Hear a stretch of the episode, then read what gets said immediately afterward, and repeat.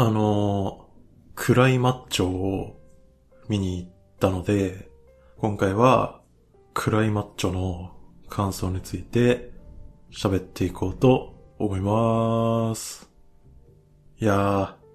クリント・イーストウッド最新作ですね。で、なんか今回映画の出演作としては確か50作品目ぐらい。で、自身が監督した作品としては40作品目とか。で、しかも去年でですかね。監督デビューして50年。で、彼自身の年齢は現在91歳。で、今年92歳っていう、もう数字がでかすぎて、なんだかすごいのかどうかよくわかんないぐらいな感じになってますよね、この人。まあそんなもう、とりあえずすごい人が作った、まあ最新作なんですけど、このクライマッチョは、1975年に書かれた小説が原作ですね。まあなんかもっと厳密に言うと、もともとは脚本を先に書いてて、それを小説化したらしいんですけどね。で、まあ1975年ですよ。で、そっから映画化がなかなかされずに、1988年ですね。この時に、えー、イーストウッド主演で映画化しようって話になったらしいんですけど、イーストウッドが、ちょっとまだ俺は若すぎるな、つって。でも監督ならやるよ、つって、とりあえずイーストウッドが監督することは決まったんですよね。そこからまたちょっと時間経って、1991年ですか？この時はなんかロイ・シャイダーが主演で、まあだから上手の人ですよね。この人主演で撮影したらしいんですけど、でも完成には至らず。で、さらに、その後、アーノルド・シュワルツネッガーが主演するっていう話で、また話進んでたんですけど、これもまあ、シュワルツネッガーのね、あのスキャンダルによって企画中止になってしまい、まあそんな感じでずっといろいろあって、で、この2021年ようやくイーストウッド監督、そして主演もすることで映画化が実現したっていう作品ですね。まあそんな事情があるんで、まあ今回その脚本にニック・シェンクっていうね、あのグラントリノですよね。あの映画の脚本を書いたニック・シェンクが加わって、そのアレンジしているとはいえど、あのまあ、1988年に映画化しようとしていた映画なんですよね。だから、まあ、原作も75年だし、結局そのお話自体はめっちゃ古いんですよね。作られたのもそうだし、内容としてもまあ正直古めですよね。で、実際、この映画のストーリーとしては、まあ別に対して意外なこととかは起きないし、その、何かね、その、サスペンス要素とか、まあなんか、緊迫感がね、めちゃめちゃあるかっていうと、一応あるにしても、そんな大したことないしね。まあ何か西部劇らしいアクションがあるかっていうと、それもほぼないんですよね。で、この映画自体も、いきなりカントリーミュージックから始まるしね。で、この映画の舞台っていうのも、1970年代ですか？それぐらいなんでね。まあ、とにかく古いんですよね。で、これらをもって、この映画を、まあ、古臭いとか、退屈っていうので、片付けてしまうことも、まあ、正直できると思うし、そういう声は多いと思うんですけど、僕はね、やっぱり、あの、今、このような映画がね、その、クリント・イーストウッドという人によって作られて、で、それをね、また我々が今見てるっていうことに、どうしてもちょっとした意義を見出してしまいまして、なので、まあ、結果として僕的にはなんか割と好きな作品になっちゃいましたね。あの、まあ、超傑作とかは言わないんですけどね。個人的にはなんか好きでしたね、結構。実際ね、なんか、たまにはこういう映画見たいよなとか思いましたね。で、まあ、せっかくなので、ちょっとこのクリント・イーストウッドの話をしてみたいと思うんですけど、あの、僕は今20代なんですよ。で、まあ、結構ネットとかね、あの、その映画評論家みたいな人がクリント・イーストウッド語るときって、みんなあの、リアルタイムで、その、クリント・イーストウッドの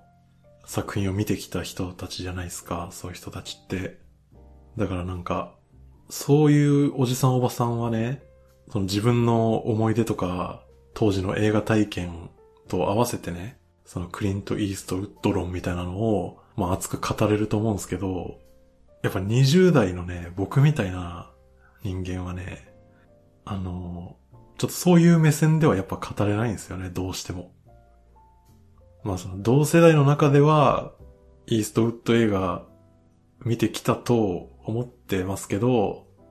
でもやっぱリアルタイムで経験してないしね。映画館でも見てないし、全部、全部後追いなんですよね。で、その巷に溢れるクリント・イーストウッド論は、やっぱそのおじさんおばさん目線だと思うんで、まあ一応ね、そのギリギリ、ギリギリ若者にカウントしても許してくれるかなっていう、まあ20代の僕がね、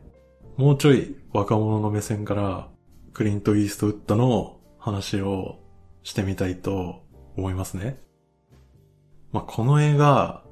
予告編とかね、宣伝されてましたけどね。結構長い間。まあ、正直、あんま興味湧かなくないですかね。あの、実際、アメリカでも、劇場でちゃんと見に行ったのは、なんか35歳以上の人がほとんどらしくて、で、アメリカでは劇場公開と一緒に、ちょっと同時だったか忘れましたけど、配信もしてるんですよね。HBO Max かなんかで。そっちの視聴者はもう65歳以上のもう老人が見てるみたいな状況で、やっぱ若い人見てないんですよね。アメリカですら。なので、まあそれが日本となればね、なおさらおじさんおばさんしか見ないですよね。このタイトルのね、クライマッチョっていうタイトルもね、なんか日本人が見るとちょっと、ふふってなっちゃうじゃないですか。暗いマッチョってなんだよ、みたいなね。明るいマッチョだったらね、日本の若者には大人気だと思うんですけど、あの、今日も朝ごはんいっぱい食べてきましたで、おなじみの芸人さんですけどね。やっぱ、暗いマッチはちょっと困りますよね。だって、安村ですらね、やっぱとにかく明るい方がみんな好きですから、ちょっと暗くなるとね、いや、ちょっと見なくてもいいかな、みたいな感じになっちゃいますよね、それはね。でもですよ。まあそもそもあまり映画興味ない人だったら、ちょっとしょうがないですけど、多少でもね、映画が好きであればね、たとえ今回みたいなカウボーイとかね、あと西部劇とかね、ああいうモチーフに対して興味がなくても、やっぱりね、この映画はね、見とくべきだと思うんですよね。で、それはね、あの、この映画が超面白いからっていうわけじゃなくて、それはやっぱり、クリント・イーストウッド作品だからなんですよね。とか言ってると、僕がクリント・イーストウッド大ファンみたいに聞こえそうですけど、まあ、僕はクリント・イーストウッド本人の超絶大ファンっていうほどじゃないんですけどね。でね、あのー、クリント・イーストウッドの話をする上で、避けて通れない作品っていうと、やっぱり許されざるものだと思うんですけど、この映画1992年公開なんですよね。だから、まあ今20代とか、もしかそれ以下の人たちって、その、そういう僕らが知るクリント・イーストウッドって、許されざるものを取った後のクリント・イーストウッドなんですよね。で、まあもっと言うと、その後、グラントリノがありますよね。これも、避けて通れない作品だと思うんですけど、これの公開は2008年ですよね。で、まあ、僕なんかは、この頃はまだ今ほど映画なんか全然見てないし、グラントリノどころか、イーストウッドの存在も多分知らなかったですね、この時は。だからまあ20代以下ぐらいの人になっちゃうと、もうクリント・イーストウッドって、だいぶ映画好きな人でもない限り、普通はもう、そもそも知らないとかね。なんか名前は聞いたことあるけど、誰みたいなのがほとんどだと思うし、で、知ってたとすると、なんか、実話ベースの映画作ってて、で、それもなんかちょっと重そうな、なんか社会派の映画を作る映画監督のイメージだと思うんですよね。で、実際、このクライマッチョは、えっとね、ヒアアフター以来なんですよね。実はベースじゃない映画を作るのが。ヒアアフター2010年ですからね。もう10年以上実話ベースの映画を作る人だったんですよね。で、その実話ベースの映画作る映画監督っていうイメージでクライマッチを見ちゃうと、やっぱり、ただ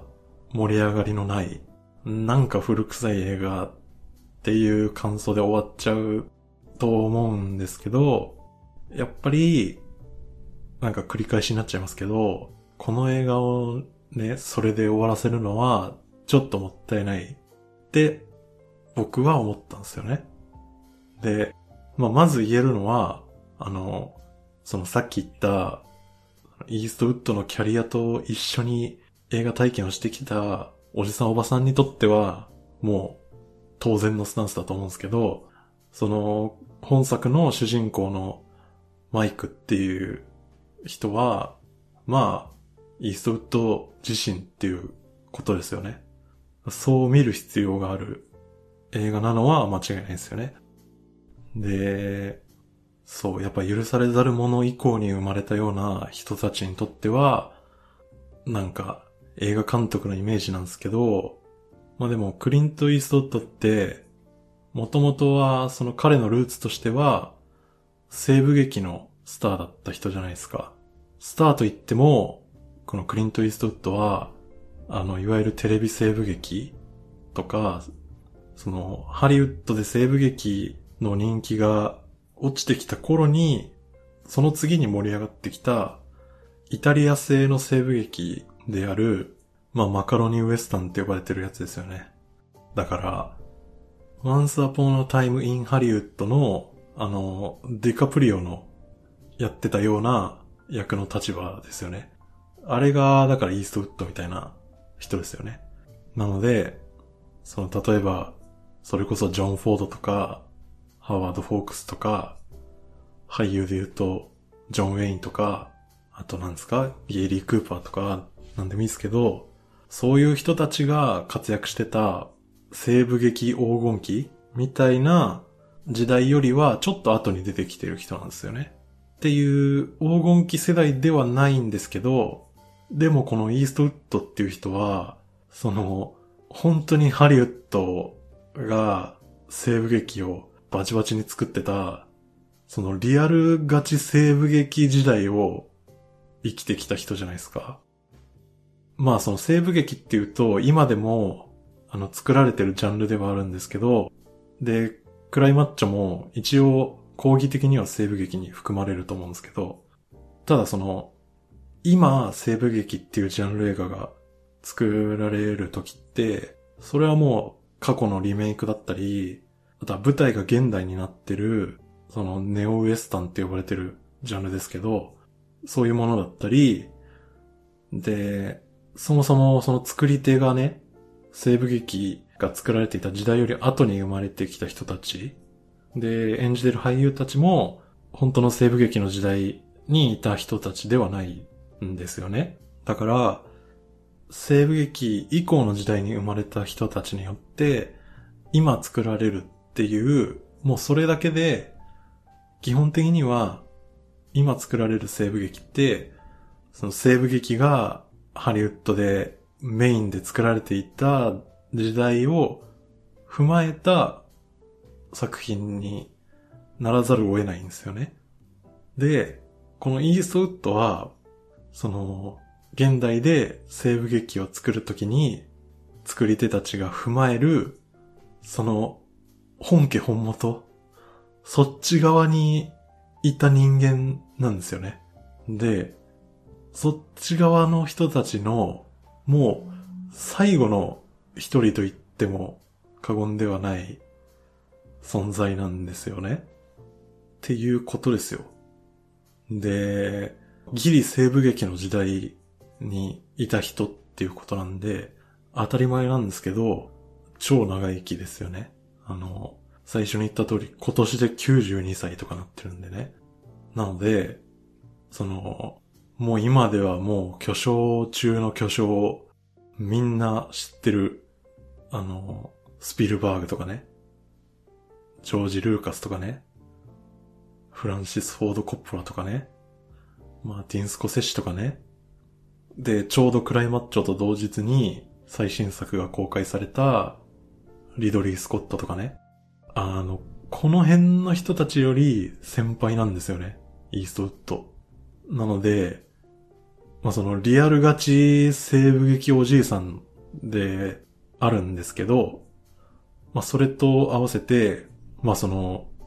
ハリウッド映画業界人としてね、このハリウッド映画界もそうだし、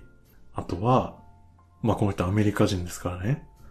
そのアメリカっていう国も、まあ誰よりも長く見てきてる人の一人じゃないですか。で、っていう人が今回西部劇を作ってるんですよ。西部劇といっても、まあちょっと変則的な西部劇ですけど、まあでも西部劇に含まれるような映画を今回作ってしまったんですよ。で、これっていうのは、あの、比べちゃうのはちょっと申し訳ないですけど、ちょうど同時期にね、リドリー・スコットがハウス・オブ・グッチを作ったっていうのとは、ちょっとね、重みが変わってくると思うんですよね。あの、このリアルガチ西部劇おじいさんが、この92歳というね、まあ今91歳かギリギリ、ここまで生きてきて、果たしてね、こう何を思って、彼がその人々に何を伝えようとして、今ね、その、昔から映画化しようとして頓挫してきた、このクライマッチョをね、なぜ完成させたのかっていう、やっぱね、そこを考えてしまうんですよね。で、そこを考えると、やっぱ本作のことは、単純にお話が面白い、つまらないとか、演出がね、新しい、古臭いとかじゃなくて、なんというかもっと根本的なところで、見ておきたいなっていう風に思ってしまうわけですよ。僕はね。で、僕はそう思ったし、そういうね、ちょっと暑苦しいスタンスで見ると、なんか意外にいい映画だったと思うんですよね。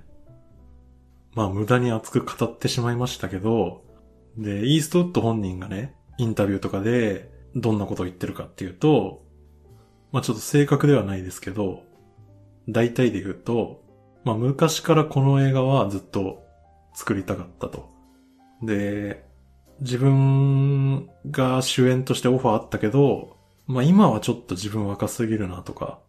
もうちょい年取って、ちゃんとしてからかなって思ってたっていうことなんですね。でもまあ、そろそろね、さすがにもう主人公の年齢も超えてるだろうし、まあちょっとそろそろやるかみたいな感じで作ったらしいんですよね。なので、まああの僕が今まで言ってきたようなね、あの、そんな思いは、あの特にない。対して深く考えてないっすっていう、あの可能性は大いにあります。ね。ここまで語ってきたことが台無しっていうね。まあまあまあ、あの、イーストウッドの意図するものよりね、あの、勝手に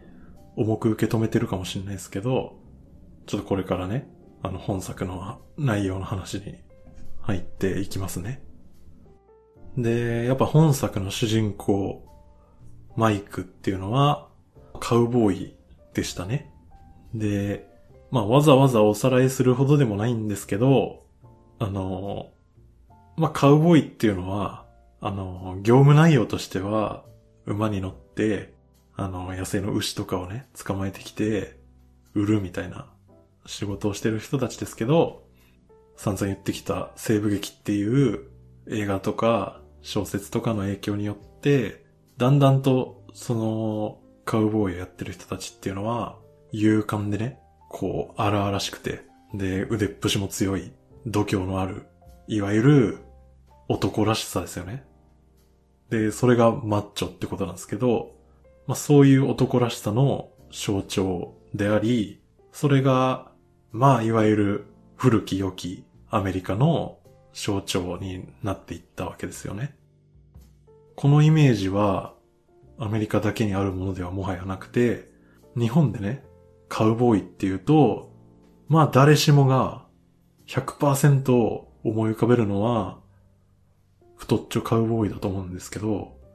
芸人のね、当然みんな知ってると思うんですけど、あのキャラクターって、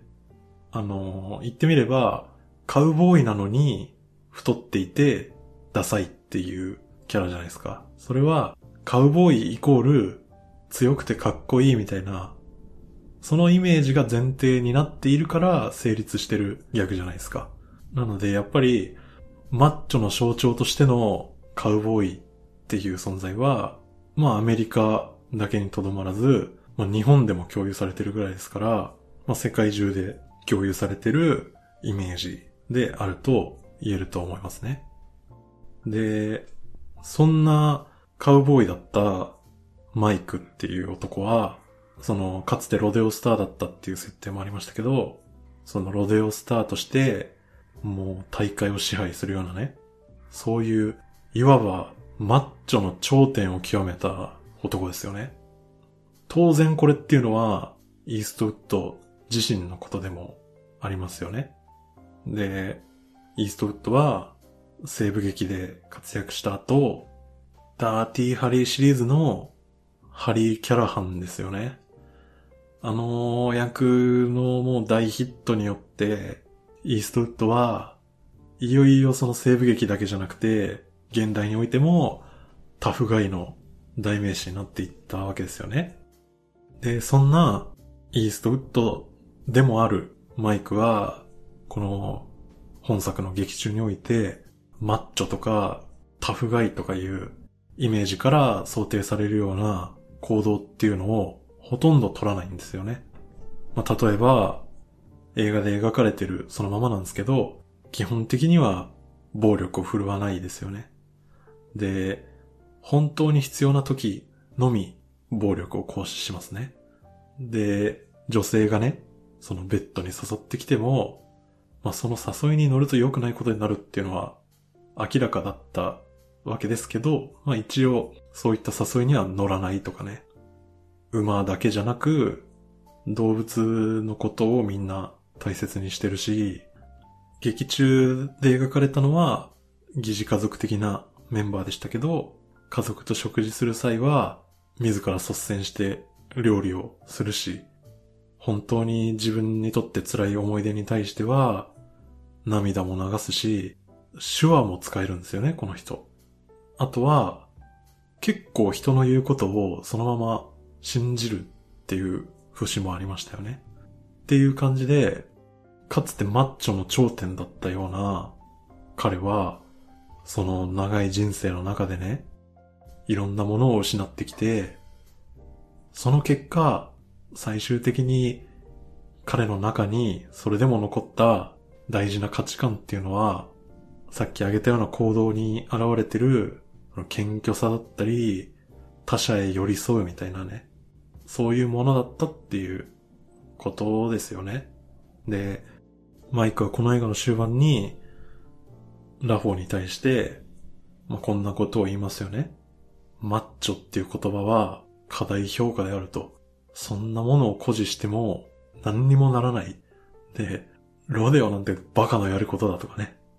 人はみんな自分をマッチョに見せたがって、すべての答えを知ってる気になるんだけど、それは、老いと共に無知な自分を知るんだっていうね。で、それに気づく頃にはもう手遅れなんだみたいなことを言いますよね。まあ、一個言っておくと、この辺を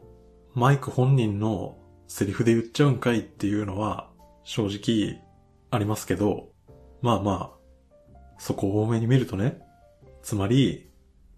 自分はマッチョであると、俺はこんなに度胸があるぞ、つってね、俺の方がお前より強えからなっていうことをいくらアピールしてね、マウントを取り合ったって、何も意味ねえからっていうことですよね。で、実際、象徴的なのは、あの、劇中で、アウレリオっていう男が、マイクたちを追いかけてきますよね。で、彼もまた、いわゆるマッチョの一人ですよね。そんな彼が、終盤に、鶏一羽にね、まんまと一本取られる滑稽な姿が描かれますよね。まあそういうことなんですよね。その、人間が一人でどんなに強かったところで、鶏一羽にも勝てないんですよ。あの、その程度だっていうことですよね。結局。で、マイクは、その、老いによって、かつて持ってた、そのマッチョさっていうのを失っていくことを、そのマイナスに捉えたわけではなくて、むしろそのおかげで本当のことに気づけたっていう、その人間が置いていくことを肯定しているっていうこともあると思いますね。で、この映画は一応ロードムービーっていう形で展開していくんですけど、そうは言いつつ、ある街での長期滞在っていうのがメインですよね。で、この街での滞在っていうのが本作においてはすごい一番大事かなって僕は感じたんですけど、この街での出来事がね、我々に教えてくれることっていうのは、その、マイクたちがこの街で出会うマルタっていう女性が代表するように、その、人間関係において一番大切なのは、友情とか、その、フレンドシップってやつですよね。それこそが一番大事なんだっていうことだと思いますね。で、このマルタっていう女性が何をするかっていうと、そのマイクたちの素性を知らないにもかかわらず、あれは保安官助手みたいな人だったと思いますけど、まあそういった保安官助手からかくまってあげることから始まり、毎日食事を与えてくれてね、住む家まで提供してくれて、それで最終的にはマイクと恋に落ちるわけですけど、それに対して一方、マイクとラフォもね、この街の中で、あの、馬の調教に困ってた、あの、調教師のおじさんをね、最初無償で手伝うんですよね。で、見事に馬を手なずけて見せるんですけど、その噂が広まることでね、街の人たちがマイクのもとに動物の世話についてアドバイスをもらうように集まってきますね。で、それに対してマイクも、わしはドクタードリトルかいって突っ込み入れながらも、でもなんだかんだ全員に対応するんですよね、彼は。で、マルタに対しても食事を提供してくれたお返しに食材を渡したり、あとはお店の仕込みを手伝ったり、あとはそのマルタたちに夕食を振る舞うとかね。そういう、金銭のやり取りではない方法で恩返しをするんですよね。で、その唯一、その保安官助手の存在が若干、その街に漂う不安要素として、あの、いましたけど、ただその、アウレリオがこの街にマイクたちを追って到着するまでは、もうこれでもかっていうぐらい、その、全時代的な、ああいった小さい街っていう、小規模なコミュニティでの相互依存関係ですよね。まあそれが社会ってことなんですけど、そしてそういった人々の関係性がもたらすいい側面によって、もうひたすら平和な日々が描かれるんですよね。つまり、その損得感情を抜きにしてね、相手に何かを与える。その優しさとか思いやりっていった感情で相手に接すれば、それは相手も同じように答えてくれるんだっていうことを、まあ改めて示してくれてるんだと思いましたね。それで、その、今まで散々マッチョなタフガイを演じてきて、この映画では否定している価値観を今まで散々人々に与えてきたイーストウッドっていう人からこういうメッセージが提示されるっていうのは、これは深読みしすぎなのかもしれないですけど、そのイーストウッドがなんかよほど今の現実世界に思うことがあるのかなとか思ってしまいますね。っていうね。で、あの街での非常に平和な日々が描かれた後、ラフォは最後、まあ当然じゃ当然なんですけど、マイクとラフォは別れますね。で、ラフォっていうのはメキシコで母親たちに虐待されながら過ごしてきたせいで、その、自分にはマッチョさとか男らしい強さっていうのが必要なんだと思い込んできた少年ですね。彼はラストシーンでもうそのままマッチョと名付けてずっと一緒に生きてきた鶏、統計を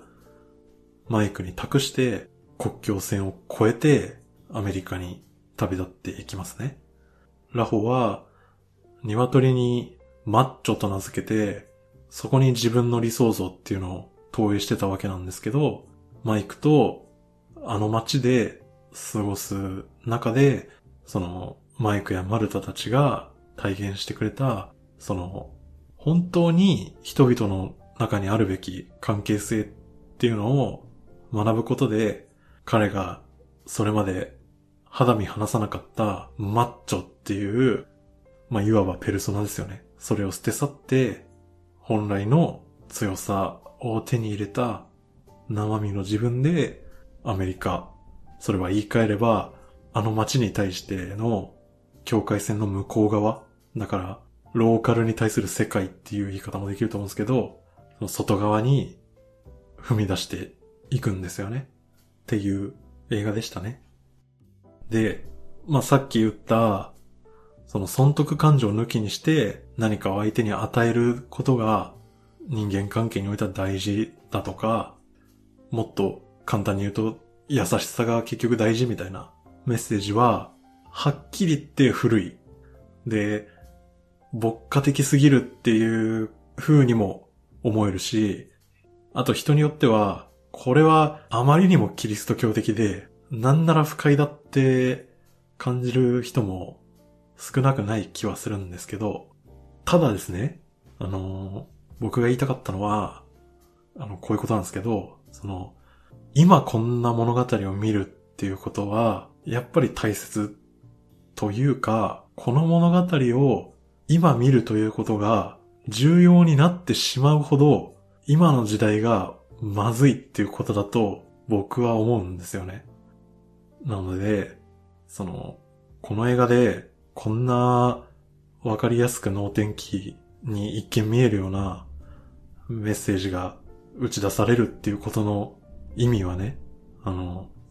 今の人々はもうこんな単純なこともできなくなってるじゃんっていう、こんなことも忘れてるじゃんみんなっていうことだと思いましたね。で、一般的には、その、ノスタルジーってね、良くないものと認識されるじゃないですか。実際僕自身もそういう思いはありつつ、結局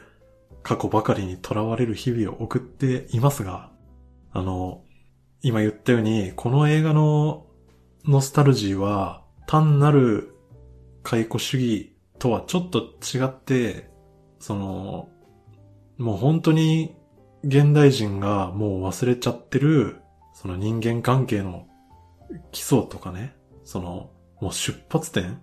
基本の木もうそういったものを超わかりやすく、もう一回思い出させてくれるっていう作品だと思うんですよね。なので、その、この映画をね、何も目新しいことがないからって言って、ああ、もう古臭いって言って、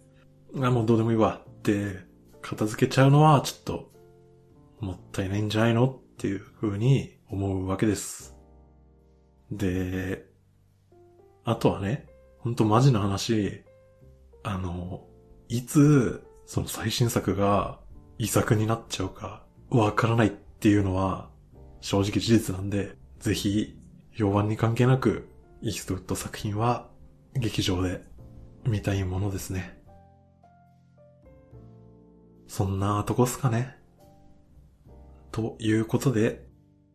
じゃあ、また次回。さよなら。